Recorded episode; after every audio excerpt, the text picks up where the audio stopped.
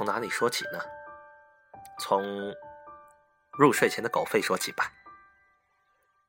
我喜欢晴朗的夜晚，星光和香草。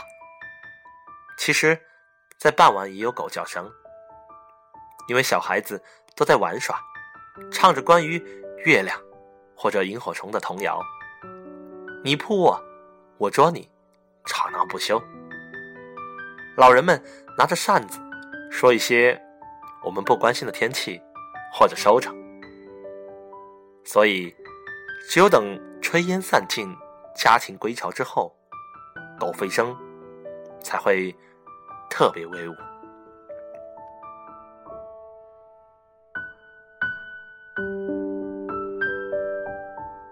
在夏天，奶奶赶走帐子里的蚊子，摇着扇子。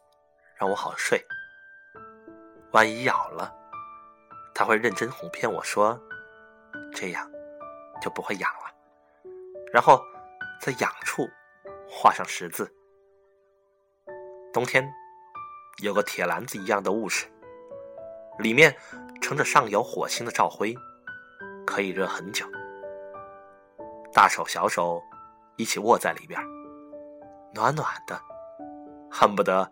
闭上眼睛，睡个好觉。到了清晨，天光从一两片瓦间探进屋内，这时候该起床了。吃完早饭，跳出大门，哇，世界好安静。春天时候，稻草上花草带着羞答答的露珠，生命出生的美好。还记得。有种野花的小小花朵，是不同颜色。因为读过童话，我固执收集起来的，放在口袋。七色花，可以实现七个愿望。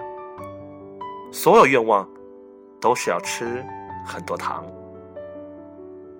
夏天，塘边合欢树最最招摇，粉色的、毛茸茸的小扇子，落在水牛背上。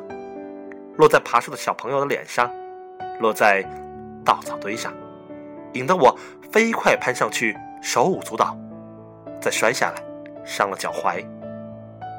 奶奶一夜无眠，帮我揉好。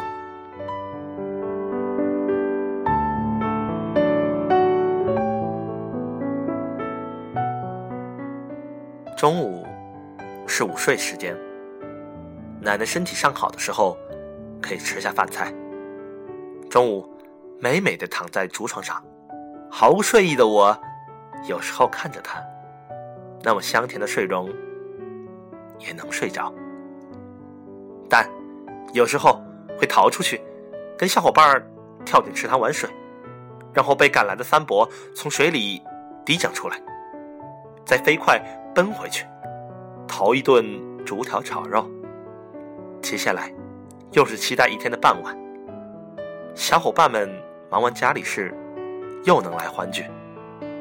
沉香树、榆钱树、刺槐、石榴、柳枝条，没有更好的景色能入梦里了。